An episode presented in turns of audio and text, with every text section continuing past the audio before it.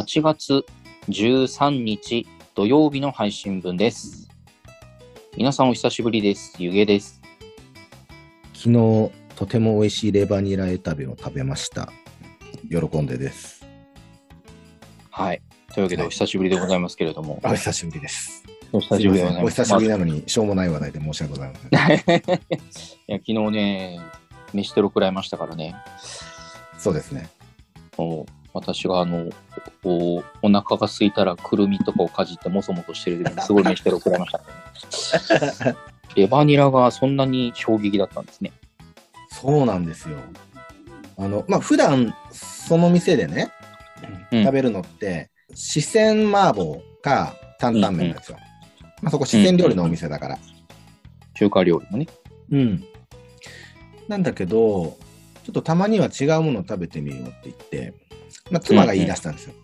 妻がちょっと今日は炒め物食べてみるって言ってね。よし、じゃあうん私も炒め物を頼んでみようかなと思って、レバニラ炒うんうめ頼んだんですよ。あのレバニラ炒めってどんなイメージです？かまあ、そうですね。うん。うーん、まず好き嫌いが分かれそうっていうのと、やっぱレバーがあるんでね。そうですね。っていうのと、うん。まあ、元気は出そうなんですけど、うんその、レバーがうん。割とボソボソする？そう。パサパうサね。ん。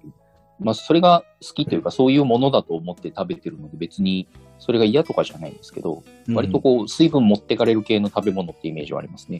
水分持ってかれる系。そのあまあボソボソしたレバーによってね。そういう印象ですよね。うんで、まあ、ちょっとね、レバーの部分をうん何切れか食べるとね、ちょっと、うん。あの臭みとかが気になって、そうそうそう。もう苦手な人もそれで嫌だみたいなのあるでしょ？うね。そう、私もね、そんなイメージだったんですよ。じゃあなんでレバニラ炒め頼むんだって話なんだけど、隣で、の隣の席でね、おじさんが食べてたレバニラ炒め、うまそうで、ちょっと、ちょっとチャレンジしてみようと思って、チャレンジしたんですよ。はいはいはい。そしたらね、もうレバープリップリなんですよ。えー、もうエビみたいね、プリップリなの。エビ？そんな、そんなに弾力っていうか、そんなにプリップリ。押し返す食感が。そう。あの、美味しい焼き鳥屋さんでさ、ハツとか食べると、プリッとするでしょ。プリッとしてるでしょ？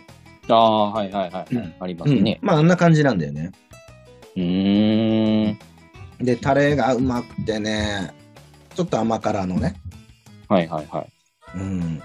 で、野菜にはすごいこだわってる店だからさ、うんうんうんニラも、もやしもね、もうすっごいシャキシャキだし、うん写真からね、みずみずしさが伝わってきますよね。うん。結構ね、まあ、もやしって、うん、まあ、大体は炒め物ですけど、うん。こう、どうしたってこの水分の多いものと一緒に炒めるとしなっとしがちじゃないですか。はいはいはいはい。うん。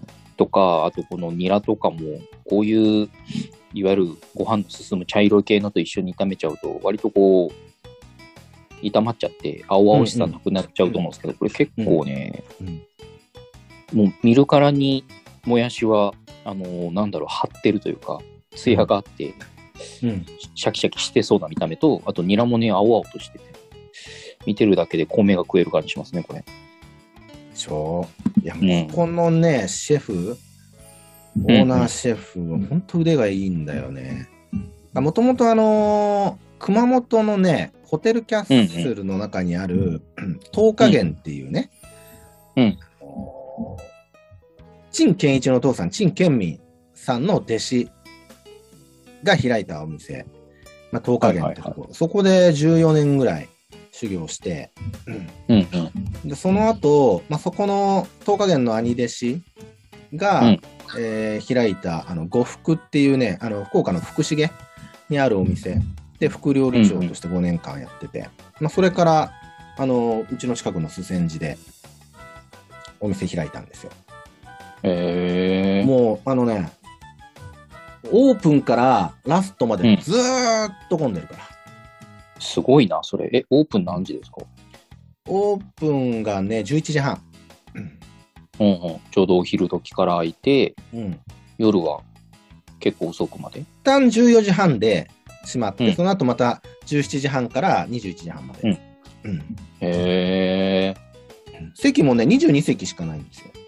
あ、そうなんだ。割とちっちゃいとこなんですね。割とちっちゃいんですよね。うんうん。もう本当に美味しい。あのー、四川麻婆も美味しいしね。麻婆もね、写真がまたうまそうなんですよね。うん。ししあの、塩ラーメンもうまいしね。うんうんうん。担々麺もめちゃくちゃうまいしね。まあ、要に要は全部うまいんですね、これ。うん。そう。で、なんでそこ行ったかっていうと、あのー昨日ね、突然あのーお父さんお母さんがね、義理のお父さんお母さんがね、熊本から来てくれるって話になって、あ、急にだったんですか？あ、そう、と急に急に。えっと、今日行っていいみたいな。そうそうそうそうそうそう。フットワーク軽9時半頃 LINE が来て、うんうん。うん、今日行っていいみたいな。ええうん渡したいものもいっぱいあるから行っていいって言って。で、うんうん来てくれて。一度、以前、この中華料理屋さん、レンゲっていう店なんでさ、連れてったことがあって、あんまりね、お父さんは、あの、食に関して無頓着というかさ、あんまりこう、ここ何を食べたいとかってあんま言わない人なんだけど、うんうんここのレンゲの麻婆ナスは、もう一回食べたいって言って、楽しくてだから連れて行こうっつってね、連れてったんだけど。そんなに食にこだわりがない人でもうんやみつきになっちゃうとこなんですね？そうなんですよ。ええいいな、それ。昨日も抜群の安定感でしたね、うまさは。何頼んでもうまいんだろうな、そしたら。そう。ちょっと私、ちょっとね、しばらくは炒め物、うん。うん、まあ特にレバニラでうんうん。行こうかなと思ってます。え、割と行ってるんですね、そのお店ね。うんまあ、割とっつってもまあ、2ヶ月に一遍ぐらいですよ。ああ、うん。で、あの、高くないからね、ここ。あ昼昼1000円前後ですよ。あ、割とリーズナブルなお値段で、うん、そうそうそうそうそう。本格的な中華料理が味わえると。そうなんですよ。ええいいなぁ。千時のレンゲですよ。もうぜひ、レンゲ。近い方は行ってみていただきたい。これは一回食べてみる価値ありそうですね。うん。ですよ。ぜひぜひ。どうでしたか？まあ結構、配信、あいああの、期間空いちゃいましたけどね。うんうんうん。いかがお過ごしでした？私は、まあ、仕事がなんだかんだ忙しかったなってのあるんですけど、うん。あの、どっか出かけたりとかはなかったんですが、はい。まあ、相変わらずにあの、乗馬とか行ってますけど、あ、ちゃんと続けてるんですね。そうちゃんと続けて、あの、もうこの時期はやばいですね、暑さが。あ、そう。え、でも室内でしょ？屋内でしょ？屋内というか、屋根があるというだけで、外です。あ、暑いね、そうすると。灼熱ですね。馬も暑そうにしてます、ねうん、馬もね、たまったもんじゃないやろうね。たまったもんじゃないですね。この間もずっと舌出してる馬がいましたね。そう相当だるそうな、相当だるそうな顔してます。うんまあ、最近は、あのーまあ、またゲームの話なんですけど、あのーはいはいはい。先日、あの、ラスベガス、アメリカのラスベガスでですね、うん。あのー世界最大規模の格闘ゲームの大会、エボ、エボリューションチャンピオンシップ、エボのうん。うん。22年版が、あの、久しぶりにオフライン開催ということであ、、開催されたんだ。アメリカでやりましたね。まあさすがにその、まあ、コロナ禍っていうこともあって、うん。あの、まあ、渡航に際してちゃんと、なんだっけ、入国の72時間以内に PCR 検査を受けて陰性である証明とか、うんワクチンの接種証明書とか、そういうのをちゃんと持っていかないとうん大会の会場入れませんよみたいな。うん。っていう結構厳重な中で行われたんですけど、まあそれでも久しぶりっていうこともあってね、世界各地からいろんなプレイヤーが駆けつけて非常に盛り上がりを見せましたね。そっか。エボリューションラスベガス開催されたんだね。久々の開催と、で、まあ、そのエボリューションの最後に、あの、来年春、2023年の3月31から4月2日だっけな？で、うんエボジャパンをうん東京でやりますって発表があって、えー、行くんですか？やっぱり。行きたいですね。うーん。会場はビッグサイトらしいので、まあ、有明っていう。前回と同じ？前回とはまた違うところですかね。前回は幕あ、幕張だ。そうだそうだ、幕。張でしたね。そうそうそううん。前回幕張だったんですけど、今度はあの、東京ビッグサイトでうん開催されるということで、うーん。楽しみですね。行きたいなって、行きたいなって思ってます。うん。そうか。3年ぶりに開催されましたか。3年ぶりに開催されたって言えばさ。うん。花火大会。うんうんうん。あ写真送ってくれてましたよね。写真とか動画？うん。動画もね、写真も美しか美しかったでしょ。いやー、いいなな夏らしい景色って見たいなと思いましたね。うん。なんか今まで見てきた花火大会の中で一番綺麗だったな。久々だからかな。えー久々だからなのもあるでしょうし、久々だから花火師の人たちも気合い入れたんじゃないですか？いや、花火師の気合は伝わったね。あの、家の近くから見てたから、花火師見えないけど、うんうんうん。あれはね、ちょっと伝わってきたね。最後もうでっかい花火がボコンボコン上がってきた時はね、ちょっと感動しちゃったもんね。うーん、やっぱ花火っていう文化を終わらせねえぞみたいな気合を感じますね。そうだね。うん、そう。よかったね。ちょっとね、まあ、福岡といえば、大堀公園の花火大会っていうのがね、ちょっと前までは。風物詩というかね、夏といえば大堀の花火大会でしたけども、何年か前に終わっちゃいましたしね。うんうんうんうんうん残念の、残念なんですけどね。そうだね。あれ、あんな大規模な花火大会、うん他に福岡は、あの、久留米か。久留米の花火大会ありましたね。なんだっけ確かそうですね。あ、筑後川花火大会か。はいはいはい。うん。これは今年やるのかな？ああ、どうなんだろう。でも、やってほしいな。やっぱなんかこう、わ、かるんですけどね、そのコロナ禍だから、人が集まるようなイベントは控えるべきみたいなのはわかるんですけど、うん。もう、そろそろ、そろそろ見たいよね、花火って。うんうんうんうん。あれ？筑後川花火大会、8月5日にやったみたいですよ。あ、やったの？やったみ知たいですよらなかっ。た。うん。知らなかった。ゆげさんやばいね。もう見るものなくなっちゃうよ。やばい、このままでは夏が終わってしまう。うん。またあの、オープニングこんなに長く話してますけど、もう今今日はサクッといきますよ。うん、もうサクッとできないよね、今から。はい。まあちょっと今日はマリムさん、本当はね、来る予定だったんだけど、そうですね。都合と悪くなっちゃったのかな。やっちゃったようで、我々でお送りしますけれども、今日はちょっと、えーうんオープニング長すぎたんで、早速本編に行きましょうか入っていきま。しょうかね。はい、はいではよろしくお願いします。よろしくお願いします。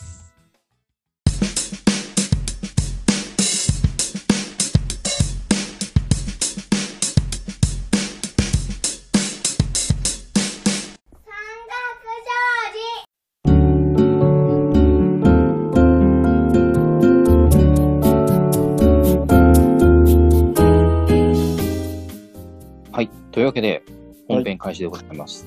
はーい。はい。はーい。はい。な、なんとか3人目の声が聞こえるんですけれども、自然に参加してる。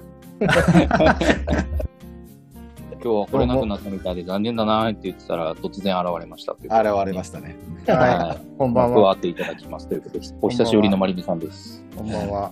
こんばんはこんばんは。はい。あの、自他ともに認める、はぐれメタルバリの出没率ね。本当っすね。ね。いいとこよ。うんでも逃げ出さないでね。え そう逃げ出すよここで火のね。根を止めることで我々の経験値がたまることだけどまでね。はい。毒 毒針はやめてください。毒針毒針。はい、入れたい。はい。ということで、まあ、今日ね、おうんオープニングで、あのー喜んでさんはね、昨日のミシテロの話をちょっとしておりまして、はいはい。あのーレバニラ炒めと、えっ、と、四川風麻婆豆腐とってこととね、あの、いい時間にいい写真を上げてくれましたけどね。はいはいまあ、。その、まあ、飲食店、まあ、結構ね、あのーまあ、たまに2ヶ月に1回ぐらい行ってるってことなんですけど、うん。あのーまあ、最近というかもうここ何年かあんまり積極的な外食ってしなかったなってうん。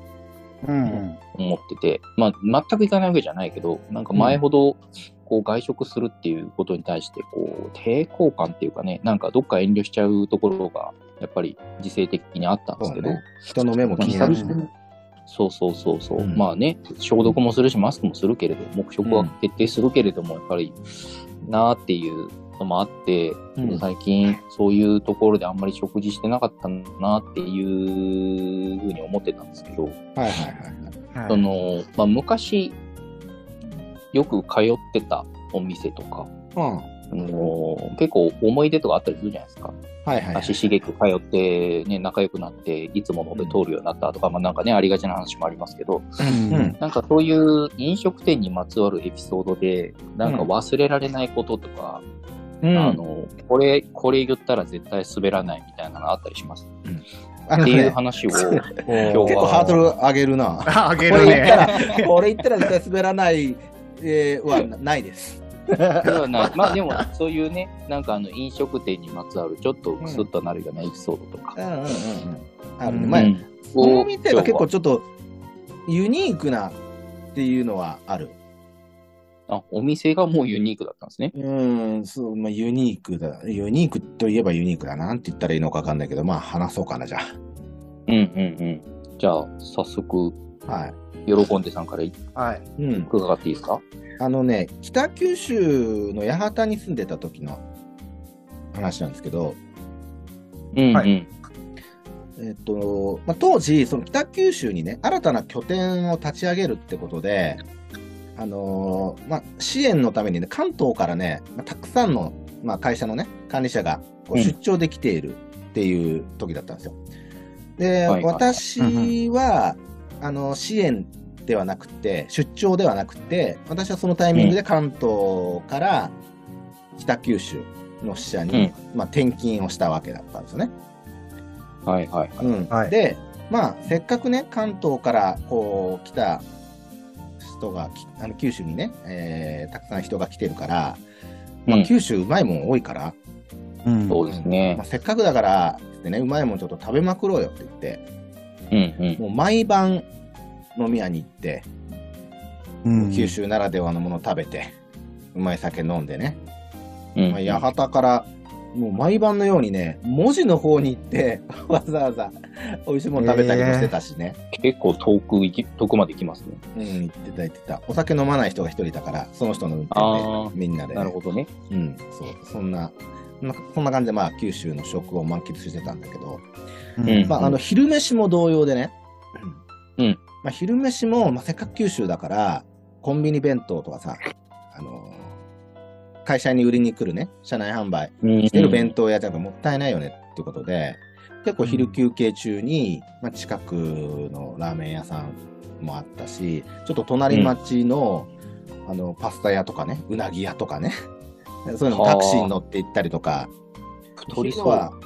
太りそう だね。そんないいもん毎日食ってたら太りそうですね。うんまあ、せっかくだからってね、みんなで。うんうんうん。で、まあ、うまいものをずっと昼も食べ歩きしてたんだけど、まあ、ある時、まあ、当時のね、上司に、なんか、めちゃくちゃ美味しいラーメン屋があるらしいから行ってみようって。誘われて、ほうほほう。ほまあ、そのお店に行くことになったんですよ。で、そのお店っていうのはね、まあ、今はなきあの遊園地のスペースワールドってあったでしょ？ううん。ありましたね。移転しましたね、宇宙に。宇宙にね。宇宙に。宇宙に移転しました。そうか、宇宙だったのか。宇宙だったんだね、あれ。あの、スペースワールドのすぐ近くにある店で、うん。知ってるかな？あの、ちょっと店の名前言っちゃうけど、クリちゃんラーメンって言うんですよ。ほえなんか聞いたことあるような気がするけど、行ったことはないですね、確実に。豚骨ラーメン屋でね。うん食べログでもまあ3.7ぐらいの評価です。えー、結構評判いいとこですね。そう私が行った時はまだその北九州のね、そのスペースワールドの近くの1店舗だけだったんだけど、まあ今ではもう北九州市内に3、4店舗ぐらいまで展開している、地元のへもうラーメン通のね、客にもう人気のうんうんお店なんですよ。うんうん。うん。で、そのお店に行ったことがあるスタッフに聞いたんですよ。地元のね、北九州出身の人。うんうん。まあ地元のスタッフに聞いたら、まああそこは有名ですよと。うんうん。いろんな意味で。うんいろんな意味でいいですうんね。味だけではなくて。うん。いや、美味しいですよ。確かにうまい。こってり濃厚豚骨でね。ううんうん。うん、で、ラーメンと同じぐらい唐揚げがとてつもなく美味しいんだと言うんですよ。へえ。へただ一つね、問題があります。うん。怖いんです。おはい。とにかくルールが厳しいんです。ああ、はいはいはい。あの、本当かどうかわかんないけど、まあ何でもこのうん元暴走族の夫婦が経営していて、調子に乗ってる客はボコボコにされてつまみ出されるって話です。怖っ。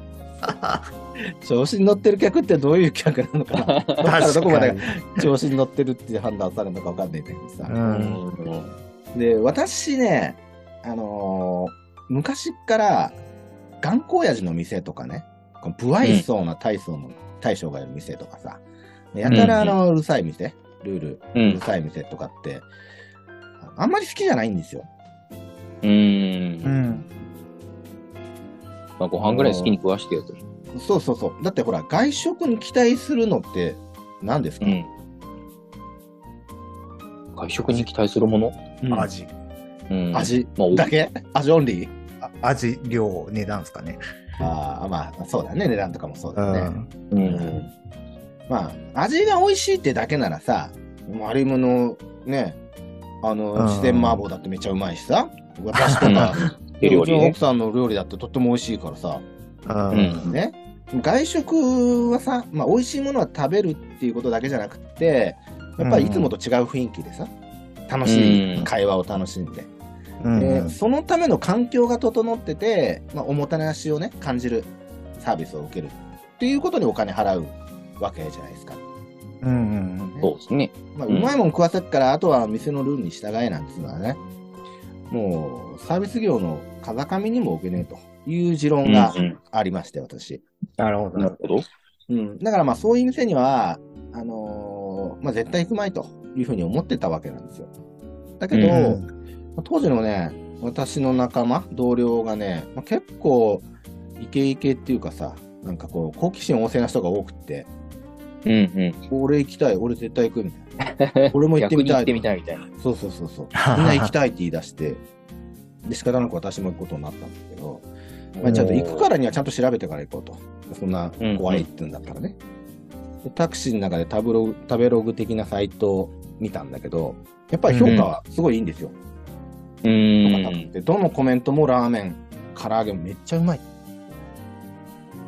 でも、二言目にはね、ルールが厳しいから賛否両論あるかも。みたいな へやっぱ本当っぽいなって感じなんですね。そう。いや、これ本当だなって思ったのは、そのサイトのうんうん備考欄。うん。備考欄って結構さ、お店からのメッセージでね、こんな明るいスタッフがお待ちしてますとかさ、うんうん。店内はとっても綺麗で、ね。まあ、言うなればお店はアピールする部分で、印象を良くする部分ですよ。備考欄とうんうんかコメント欄って。ででもそこに書いてあったのは、うん。小学生未満ご遠慮ください。とかね。え。へ麺の茹で加減のご注文はできません。ああ、はいはいはい。割り方とか言えないの。こだわりがあるんだな。もうこれ、この硬さで食える。高菜はご飯用です。ラーメンには入れないでください。はいはいはい。はいはいはい。あ携帯電話禁止です。えー、すごいマナーあるな。死後現金。え。目食。マナーの悪い方の入店をお断りします。書いてあるんですよ。すごいな。な、7つの起きてるどころじゃないですね。何のためにラーメンをやってるのかよくわかんない。あ、これガチだなと思って。うんこういう、まあ、頑固親父系ってさ、まあ言うてもね、うんまあ怖い怖いって聞いてたけど、実際に行ってみたら、とっても良かったよ。みたいなうんうんうん話ってよくあるじゃないですか。うん。まあね。噂がね、噂が噂を呼んで、なんかお昼、お昼にお昼がついて、そうそうそんなことないのになんかそんな風に噂されて、まあある。よくある話です。よくある話だね。これマジでした。うん。あ、これ、噂じゃねえな。噂だけじゃない これ、これ本当にそういう店だなと。店だな。で、そう思ったらタクシーの中でちょっと緊張してきちゃって。なんで昼飯食べるのにこんな緊張気分にならないといけない やっぱ断ったきゃよかったななんて思ったんだけど、まあそんなこと思ってたらもうお店に到着して。もう国道沿いにあるお店なんだけどさ、黄色い看板ドーンとね、くるちゃんが。うん。で、その隣にスタンドの看板があって、そこにはね、うメーラって書いてあるんですよ。メーラはい、わざわざラーメンを逆さに書いてあるんですよね。はうん。うん、あの深い考えがあってそんなことしてるのか、あ。うんまあ、ちょっとね音的にうめえラーメンっていうことなのか、あうんあ、うんそう言いたいのかな？うん、それはまあおめえら黙って食えなのかね。ああね。うんいろいろまあそうそうそういずれにしてもまあちょっと変わってるなこの店と。で店内に入ったらもういきなり「はい何名!」って言われて。うんあいらっしゃいませだろうって俺は思ってた。いらっしゃいませだろうと思ったんだけど、まあ、あ5名です。5人です。じゃあそこ座って、おばちゃんに言われて、あだいぶ愛想悪いですね。うん、怖そうなおばちゃんに言われて、あ、この人が元放送族の奥さんの方かな。で、厨房を見たら、こういかつい親父がね、麺をこう、湯がいてる。うんうん。うん結構、がたいも良くてさ。うんうんあの当時ね、どのぐらいだったかな、40半ばぐらいだったと思いますよ。とにかく威圧感のあるお二人で。で、店内見ますと、至るところに注意書きが貼ってあるんですよ。死後検はいはい携帯電話禁止。え やっぱ荒らした魚はスープに入れないでください。麺の硬さはご注文は受けたまわれません。えうん。ものじゃん。うわ、噂にたがわぬ感じですね。噂にたがわぬ感じ。もうだから店内もシーンとしてるんですよ。あの、カチ静かなャカチャっていう音しか聞こえないの。もうラーメン作ってる音しかしないんだだそうそうそう、ラーメン作ってる音と。すするのは NG なんですか？あ、だそこまではなんか言われてる感じはなかったな。あ、なかった。うんなるほど。そうそうそうそう。なかったな。なるほど。うんでもシーンとしてんのよ。だから、あのーうんね、同僚たちと行くんだけど、みんなちょっと、何にする？何にする？みたいな。小声で。そ、そあれ死後現金だからあ何そうか食べる？かそうか相談ができない。そそうか、そうか。うん携帯も使えないし。そうそうそうそう。まあ、これは、そのメニューにあるものをね、注文して、うんもう黙って待って、出されたものを黙って食べて、おとなしく帰ろうと。うんうん。まあそう決めまして。で、まあ、せっかくだから、唐揚げラーメン定食う。うんん。頼もうと。で、お腹空いてたから、追加で唐揚げをもう一皿ね、注文したんですよ。したら、はいはいはい。食べきれないよ、絶対って言われて、な おかみさんに怒られて、なんで怒られなきゃいけない じゃあ、なしで、つって。の圧がすげえ。その日はね、で、料理出てきたんだけど、あんまり味を覚えてなくて、もう、緊張のあまり。緊張してるし、あと外で人いっぱい待ってるし、ああ。えうん、その店のベテランみたいな人がいっぱい待ってるんですよー。うんうんはいはいはい。あ、素人だなって思われてんのかなって思いながら。多方面からのプレッシャーで味がしないっていう。もうそうそうそう、美味しかったのか、もうどそうだ、どうだったのかもちょっとよく覚えてないんだけど、はいはいだけどね、ちょっと不思議なもんでね、もう一回行ってみたくなったんですよ。後日ね。理由はよくわからないんだけど、まあ怖いもの見たさなのか。ね、でも、まあ実際にそんなに怒られたわけじゃないしね、威嚇されたわけでもないから、まあ勝手に萎縮してね、味覚えてないとかでもったいないなと思って。確かにね。うんで、もう一回行ったんですよ、二度目。うん。うん。したらね、二度目はね、いらっしゃいって言われて、え？そうなんだ。2回目の曲覚えてんのかなと思って、2回目からはいらっしゃいませって言うのかなと。いらっしゃいませじゃない、いらっしゃいだ。いらっしゃい。うんいらっしゃいって言われて、ちょっと嬉しくって、でも、まあ、ちょっとここは調子に乗っちゃいけないなと思って、おとなしくして、調子に乗るとね、追い出されます。追い出されるわ。黙って、ラーメンと唐揚げ、唐揚げをね、あーリベンジすね。して、そリベンジしてね、それがものすごくうまくて、ラーメンがまた、へーおうん、私好みのね、こってりの豚骨でね、でも唐揚げもバリうまでしたね。外はサそうだクサク、中はチュワーってってね。うーん。そんなに美味しかったのに1回目味しなかったんです味しなかったの。としててね。で、そのいかつい大将もね、あの、うん時々会計の時に、お客さんにね、笑顔で話しかけたりしてるって、まあそういうのも見れてね、あうんもしかするとここは常連は大事にしている店なのかもしれないなって思って。うんうんうん。でもうん3回目以降はね、会計の時大将ちょっと少しだけね、笑顔で、うんありがとうございましたって言ってくれたような気もするし、あ、言ってはないですね。言ったような気もする。あ言って気がするはあれですね、あのうん接客の期待のハードルが最初からあの そうそうそう。低いというか、高いという確かああ、そうそうそう。期待値コントロール抜群だったんだよね。抜群で、だちょちょっと愛想振りまくだけですごい、あすごい仲良くなったみたいな気がしてくるみたいな。そうしてくるみたいですね。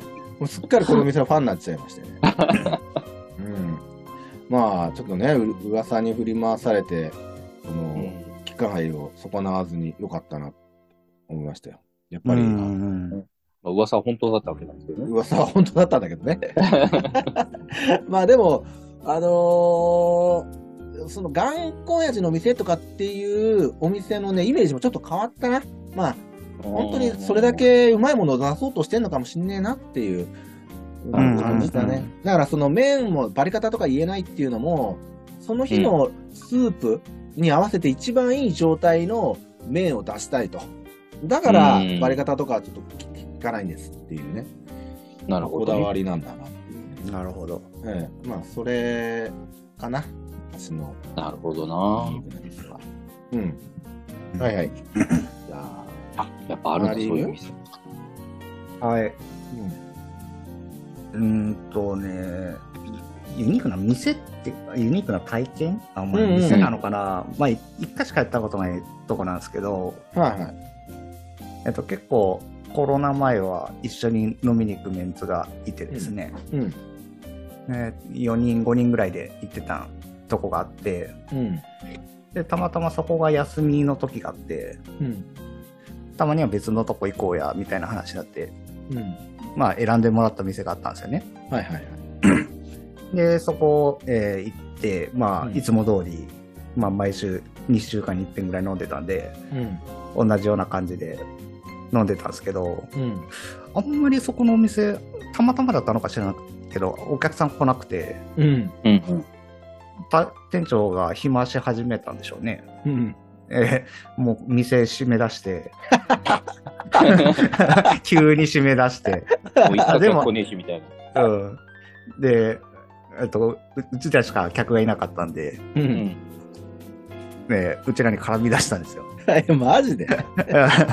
暇すぎて。もう今日は、今日はちょっと暇だからもう閉めるわ、みたいな感じで。うん。で、えっ、と、なんかいろいろ話し出して、まあ結構気さくなおじちゃんだったんで、これああ、絡み出したって別に喧嘩ふっかけてとかじゃああ、なくて。違う違う違う違う違う。お店閉めて、話、一緒のその話の中にうん。参加してきたんあ、だそうそうそうそうそう。あそういうことねそんな、うんそんな、喧嘩腰じゃないです。さすがに。びっくりしたわ。うん、あそうなんですよ。で、まあ、気さくなおじちゃんでなかなか面白くて会話が弾んですね。えで、そしたら、なんか、突然、割とあの体ががっちりしてるおじちゃんだなと思ったら、ー。うん。ね、あの、実は俺体鍛えてるんだよ、みたいな、うん。体自慢をし始めて、あ突然。僕もその時、あの、筋トレハマってたんで、うん僕もやってますよ、みたいな感じで、うん。なんかちょっと体、なんだろううん、おじちゃんが服は脱がないけど、あの、うんうん上腕二頭筋、うん力こぶとか見せ始めて、うん。あすごいっすね、みたいな。まあちょっと、ぐいぐい来るなと思いながら、酒飲みながら話してたんですよ。客にグイグイ来るな、こいつ。そうそうそうそうそう。そしたら、ちょっと、あの、まあ、お俺のことで、兄ちゃん、あの、筋トレ勝負しようや、みたいなこと言い始めて、筋トレ、トレーニングで勝負の意味がよくそうそう。わから勝ない。ったら、勝ったらな、お酒ただで飲ませてやるよ、みたいな話をし始めて、ええー、そそれやったらやろうかな、みたいな感じで。ー。うん。まあ、勝ったり負けたりで、うん。2、3回ややってたんですけど、うん。そしたら、なんか途中から俺、ほっぽり出して、うん。割とずっと筋トレし始めて、すげえだろ、これ、みたいな感じで。おー、すごいっすね。もっとやってくださいよ、みたいな。言ってでお、おっちゃんもあの酒飲みながら筋トレしてるから、あの酒の回りが早いですよね。そうでしょうで、ね。うん、どんどん飲め飲め、そこに酒置いとくから、勝手に飲んでいいから、みたいな感じで。うん。で、バイトの子も結構がっちりしてて、うん。うんバイトのことを筋トレ勝負し始めたんですよ。俺がもう酒飲みながらずっと見てるだけだから。めちゃくちゃな店だな。で、もう結局店長潰れちゃって、うん。でバイトの子がお会計をししてくれて、うん。その、えっと、潰れる直前に、うん。うん。あの、もうそろそろ帰るんで、あの、お会計だけさっきお願いしますって言ったら、うん。もう今日はあれでいいよ、あの、席代だけでいいからって酔っ払ってるから正常な判断できてない。そ うそうそうそうそう。してないね。席代だ気持ちよくなって言って。だってひ、あの、一組しか来てなかったんだよね。そうそう、ままあまあ食べて飲んでしてるのに、結局うん5人で行って2500円ぐらいで帰ってきましたね。安っ。潰れるな、ーそこ。うーんあもう、あの、お気に入りの一升瓶とか出してくれて、勝手に飲んでましたけどね。いやもう今日はいい筋トレできたからいいよ、席代だけで。そうそうそうそうそう。意味がわかんないですけど。うん意味わかんないね。いや、時こ々、コロナ、コロナ明けて、まだ空いてたら行ってみたいですけどね、また。いやー、どうかな、そこ。ないんじゃないかないや、あってほしいですけどね。うん面白いね。それはユニークだね。変なお店。面白いな。いや、でも、あの、筋トレ抜きにしても、その人めっちゃ面白かったですよ。えー、そういいね、そうやって。そうそう。人はいいなって思ってそうそうそうそなるほどね。う。そんなエピソードです。いやじゃあー変変な人はいるもんだ。変な人いるよ、いっぱい。じゃあ、最後、ゆうげさん。はい。オチ担当みたいでハードル上がるんですけど。はい。いや、最初、ゆげさんがあげたい自分が言ってたからね、もうこの話したら絶対笑える。鉄板です、いやね。、そう、まあ、そんなことはなかったらごめんなさいなんですけど、うん私はね、ユニークっていうかね、できたら思い出したくない話なんですけど、うんおろ。あのーまあ、ね、我々、まあ、それなりの年月生きてきたわけで、うんまあ、誰しも一度はね、あの、食い逃げってしたことあると思うんですけど、ないわ。ないわ。ないわ。あのね、これ食い逃げにカウントしていいのかなとわかんないんですけど、あの、ちょあれ、っとねそれちょっ、と待って、時効ですか？時効、時効だと思いますそうなんだ。うんいねいや、あの、意図的じゃなかったっていうかね、まあちょっと言い訳させてくださいよ。うん。まあでも俺も食い逃げみたいなもんか。まあいいや。まあでも、お店がね、その、今日は席代だけでいいよっつって。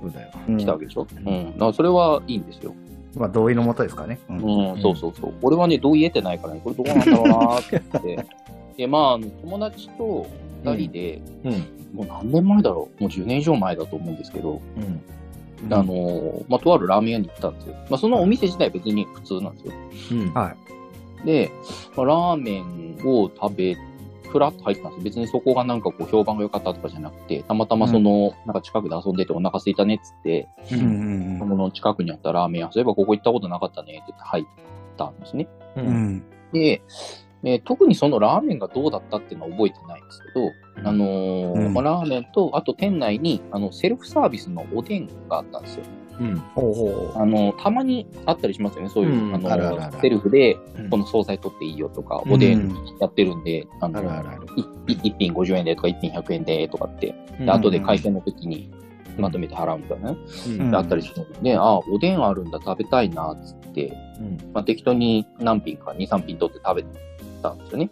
うん。はいはで、えー、まあ、食べ終わって、お腹もいっぱいになって。じゃあそろそろ帰ろっか、っつって、うん。まあ、会計をしたわけですよ。うん。で、その時に、あのー特に何と言われなくて、うん。あのーラーメン代だけね、うん。こう、何円ですって言われたんですよ。うん。で、本来ならそこで、おでん頼みましたと。うん。これ取って食べましたって言わなきゃいけなかったのかもしれないんですけど、うん。特に何も言われなかったんで、あ、うんはいっつって、お金払って、ほお店を出たんですよね。うん。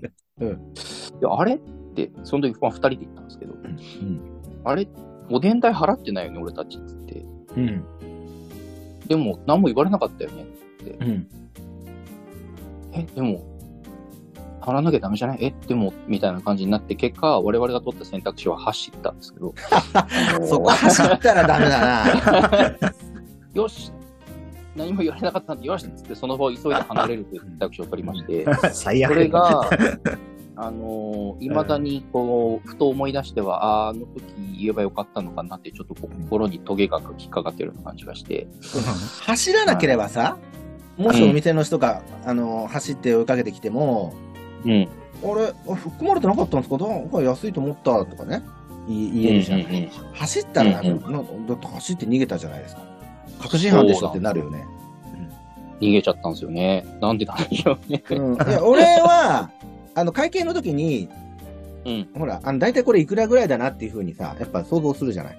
計算すうる。んそれよりも低かったら、あ、これおでん入ってないんじゃないの？って店員には言うけど、気づかなくて、うん。ね、あのそお店出ちゃって、お店の外で、もうお客が終わった後にね、あ、これおでん代入ってないねってなっても戻らないね。でも、堂々とゆっくり歩いて帰るね。ああ、なるほどねう。ん。うん。まあ確かに外、外出ちゃったらな。うん。そうな。ただまあ、我々会計の時に気づいてはいたんですよ、お互いに。あれこれ、あれ？みたいな感じでこうお、お互いちょっとチラチラ目線合わせて、これ、ひょっとしておでん入ってないのではみたいな感じだったんですけど、お互い分かっていながらも何も気にせず店出てから、これやばくない？みたいな。おでんおでん代払ってなくない？やばくない？みたいな感じで、うん。ダッとでこうでその場を離れました。食い逃げです。食い逃げ判定。食い逃げ。ですいやー、どうだったんでしょうね。真相は闇の中ですけれども。いやいや、真相わかんない。食い逃げです。はいまあもう随分昔の話なんで時効ということで見逃していただければと思うんですけど。はい。うんはい。まあ私が一番、あのーなんだかしこりが残ってるのはそんな話かなというところで。はい。罪悪感残ってるやん、めちゃくちゃ。まあた楽しい話はねいろいろあるんですけど、他にも。うんはいもうエピソードいいですか、うんじゃあ、なんかあの、すごい、懺悔みたいな感じになっちゃったんで、あの、はい本当だよ。インドカレー屋に行った話をしようと思うんですけど、おうあのーインドカレーっていうのがスリランカカレーっていうのかな、まあ、結構そっちの方面の人が実際にちゃんと厨房立ってやってるお店経営してるっていうお店があるじゃないですか。うんうんうんで、まあ、そこで、まあ、そのさして大爆笑みたいな話でもないんですけど、不思議なお店があって、うん。あのーカレーですよ。まあ、辛いわけですよ、それなりにね。特にその向こうのって結構しっかり辛かったりするんで、ものによっては。うんえーで、辛くなっても大丈夫なように、まあ大体ラッシーをね、一緒に頼んだり私よくするんですけど、そういうとこ行ったら、ラッシー？おラッシー。あれなんじゃヨーグルトジュース的な、なんか、うんやつ。そう、辛みを抑えられる。ーラッシーとかあるんですよね。そうそうそうそうそうそういうやつね。そうそう。で、まあ大体そのカレーのセットとドリンク一品、お好きなものみたいなのあって、うんじゃあラッシーくださいとうん。頼んだんですけど、うん。うん。ラッシーないよって言われて、ラッシーないよ。もラッシーないよって言われうて、中国人っぽい。品切れかなみたいな。ちょっとイントネーション忘れました。らしないって言われて。あ、そっか、品切れかって。でも、らしいないけど、マンゴーらしいならあるよって言われて。うんらしいがないの？になんでマンゴーらしい出てくんだ？ろうどういうこと？えじゃあ、マンゴーらしいくださいって言って、はい、マンゴーらしいで、ちゃんとマンゴーらしい出てきたんですけど、うん。もうずっと最後までなんでマンゴーらしいが出てくるの？にラッシーが出せないんだろうっていう疑問を抱えながら会計してお店を出ましたね。うんえラッシーの中にマンゴーラッシーって含まれるんじゃないうーん。違うの？いや、シェイクだったらね、シェイクの中にさ、バニラシェイクとか、ストロベリーシェイクとかがあるじゃない？そういうものじゃない、ことじゃなくて。どうなんだろラッシー、まあ、ラッシーが一番そのデフォルトなね、そのヨーグルト風味の白い飲み物なんですけど、それにマンゴーの、なんだろう、ペーストとか足して作るんだろうなってイメージなんですよ。なるほう。あだから、あ、俺もそんなイメージですラッシーが出ない。そうそう。だからなん、ラッシーが出ないということは、ラッシーがないんだろう。でも、マンゴーラッシーはある。ん？どういうこと？みたいな。ど。結局あれが何だったのか、お店の人にもこううまく日本語通じなかったんで聞けなかったんですけど、通じなかったんだ。うん、ギリギリ、ギリギリ注文は通るぐらいのレベルの日本語力だったんで、ちょっとこう、あなんでラッシーは出るのにマンゴーラッシー、ラッシーが出ないのにマンゴーラッシー出るんですかって言っても多分会話成立しないなと思ったんで、じゃあマンゴーラッシーくださいって言って終わったんですけど、まあ、そういうちょっと不思議なお店があったのと、うん。あとはうちの近所に、うん。今住んでるところの近所にインドカレー屋があって、うんもう、前一回だけ行ったのかな行ったんですけど、あのーライスのセットか、うん。えーあの、インドカレーといえばナン、あの、うんでかい小麦焼いたうん。やつ、パンみたいなやつですね。うんで、セットか、まあ、どっちか頼めますよと。うん、で、まあ、その日なんとなく米が食いたかったんで、うんう。んうんうんあのライスのセット頼んだんですけど、ちょっと食い足りないなと思って、おかわりしようかなと思ってメニュー表見てたら、うんあのーおかわりでナンも出ますよって書いてあったんですよね。うん、で、あちょ、ちょっと食べ足りなかったんですよ。だから、おかわりでナンって言って、もともとその、出してもらってるお皿も、その、いわゆるカレーライスの皿うん。なので、あの、そんななんかでっかい器じゃないわけですよ。うん。で、その、ナンのセットとか頼むと、だい大体あの、でっかいプレートに、いろんな小皿にカレーが入って、うん。タンドリーチキンがついてきて、で、ドカッとそのプレートに大大あんばかりになんかドカッと乗るみたいなうん。感じで出てくるんですけど、まあ、私ライスで頼んだんで、いわゆる日本人に馴染みのあるね、あのカレーライスうん。の状態で出てきたんで、まあ、おかわりでなんて言っても、これ、これに収まるサイズでしょと。そんな、なんか、ありえんサイズのものは出てこんだろうと思って、うん。最後に、まあ、せっかくおかわりができるんならライスもナンも食べたいなと思って、ナンをおかわりくださいって言ったら、うん。あの、皿よりでかいやつができまして、あ このこの人たちは俺の胃袋がどうとかって考えないのかなみたいな。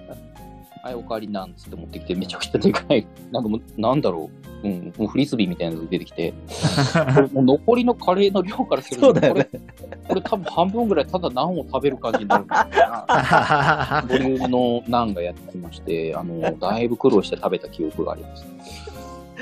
気前がいいんですよね。うん、インドの人たちで。たくさん食べな、みたいな感じでお腹いっぱいさせないと。失礼だみたいな感じだなそう。そう。中国もだからそうだねそうおかわりするってことはお腹空いてるんだろう、この人は、みたいな感じですごい嬉しそうに持ってきてくれたから、うんあの何も言えなくて、いただきますって食べましたけど、まえ笑顔が眩しかったですね。あ、うん、眩しかったですね。インド人の笑顔眩しかったですね。はい。まあ、そんなインドカレー屋の、まあ、インドカレー屋もし行ったことないっていう人はいたら、ぜひ一度は行ってみてほしいですね。うん。あなんかの、同じとこかわかんないけど、俺もプレーンナンをおかわりできるとこで、あの、うんうプレーンナンじゃなくて普通、なんだろう、チーズとかなんかいろいろ入って入ってるやつはちっちゃいんですけど、プレーンだけやたらでかい店があって、なんで製法、その、味ででかさが変わるのかよくわかんない。4倍くらいでかいのが来るんですよ材料費全部一緒にしそうかなとか思って。だからそれ、それ以来俺もプレーンナン頼むときはちょっと注意してるんですけど。うん警戒してね。そうそうそうそう。大きさ確認したらいい、多分。そうだね。うん。